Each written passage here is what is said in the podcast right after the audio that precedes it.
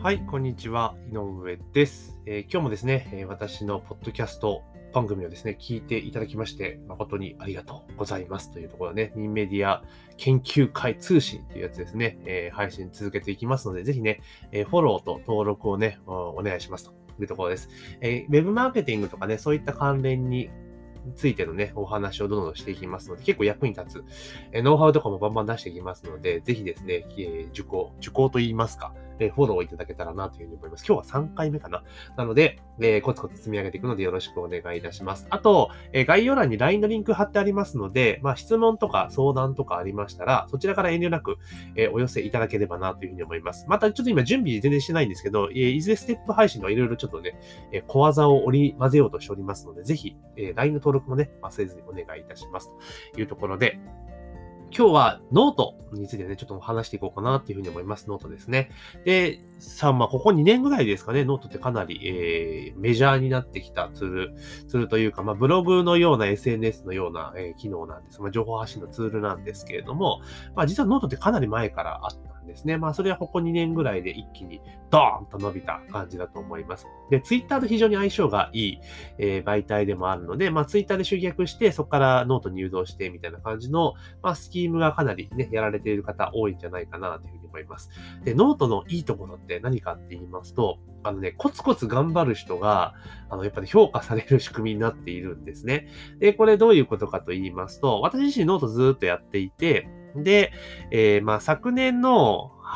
9月ぐらいまでね、ずっと毎日投稿続けてたんですよ。で、それこそ300日ぐらいまで、えー、連続投稿して、お間もなく1年かっていう時にですね、凡ミスで忘れてしまって毎日投稿途切れたんですね。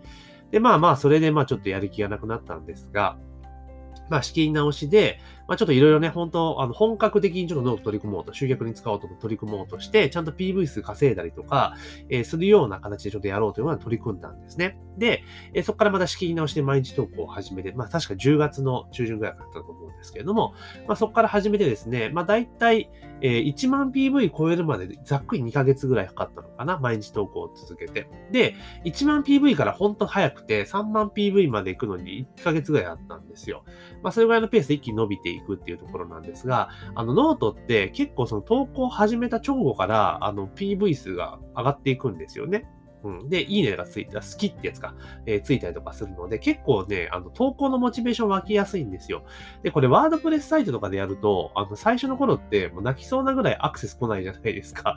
マジかっていうかね、アクセス2とか、で、それじゃクローラーじゃねえのみたいな、誰も来てねえじゃんみたいなことって結構あるんですけど、ノートの場合ってそうじゃなくて、まあ、最初から結構見てくれる人は結構多かったりするんですよね。ですから、投稿するモチベーションって非常に維持しやすくて、まあ、ノート側もそういった、えー、クリエイター側が、結構配信、配信というか、ね、え投稿が続くような感じの仕組みをあの、あれこれ入れているので、まあ、非常にいいメディアかなというふうに思います。で、しかも、あの、ちゃんと毎日コツコツ投稿していく人が、まあ、ちゃんと表示されやすくなっているような仕様なので、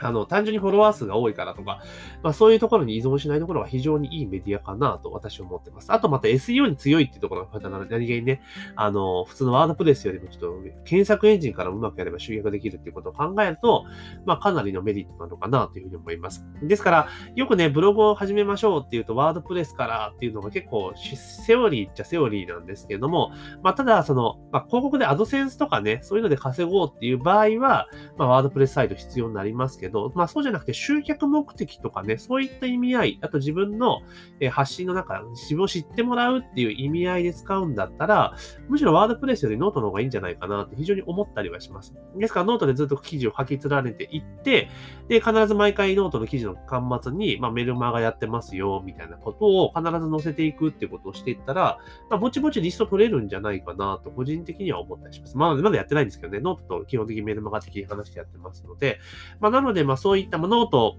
から、まあ、メルマガでもいいのか、まあ、LINE でもいいのか、いろいろありますけれども、まあ、そういったメディアに誘導していくのは結構いいんじゃないかなと思います。ですから、まあ、新年度がスタートするということもありますので、まあ、新たなことね、やるぞとか、新生活始まるから、なんか挑戦するぞっていう方は、まあ、なんかノート始められるといいんじゃないかなというふうに私は思ったりしています。結構続けやすいメディアなので、まあいいかなと思ってますので、ちょっとね、今年はちょっと自分に気合いで情報発信するぞっていう方は、まあぜひね、メディアの一つとしてノートを選ばれるといいんじゃないかなというふうに思っております。なので、ぜひね、まあ私自身もノートやってますので、概要欄にノートのリンク貼っときますから、あの、ぜひね、ノートを覗いていただいて、もしね、よかったらフォローもしてくれると、ちょっとありがたいなというふうに思っております。で、またノートについてね、ちょっと聞きたいことあるぞとかいうのがあれば、まあ LINE からいただけたらなというふうに思います。ノートでどうなんですか？とかね、どんなこと書いてるんですか？とか、いろいろあると思うんですよね。えー、どれぐらいの頻度でやったらいいんですか？みたいなね、いう質問あると思いますので、まあそういった質問があったら、どんどんどんどんね、えー、の、えーこの音声の概要欄にあるリンクからですね、ノートの方にメッセージ、あ、ノートじゃない、えっ、ー、と、LINE の方からメッセージをいただけたらな、というふうに思っております。というところで今日はですね、まあ、新生活がスタートするというところで、えー、ノートがいいですよと、えー、コツコツやる人が評価されるノートがいいですよというお話をさせていただきました。えー、こんな感じでですね、今、旬なメディアとかね、いいものとかおすすめとか、そういったものをバンバン紹介していきますので、えー、ぜひね、番組の登録とフォローを忘れずにお願いいたします。あと、質問とか相談とか、こんなテーマ取り上げてくれっていうのはね、LINE からいただければと思いますので、え、音声の概要欄に LINE のリンク貼っておりますので、まあ、そちらの方から合わせてお寄せいただけるとありがたいなというふうに思っております。というところで本日の配配信は以上とさせていただきます。またぜひ聞いてくださいね。では、また。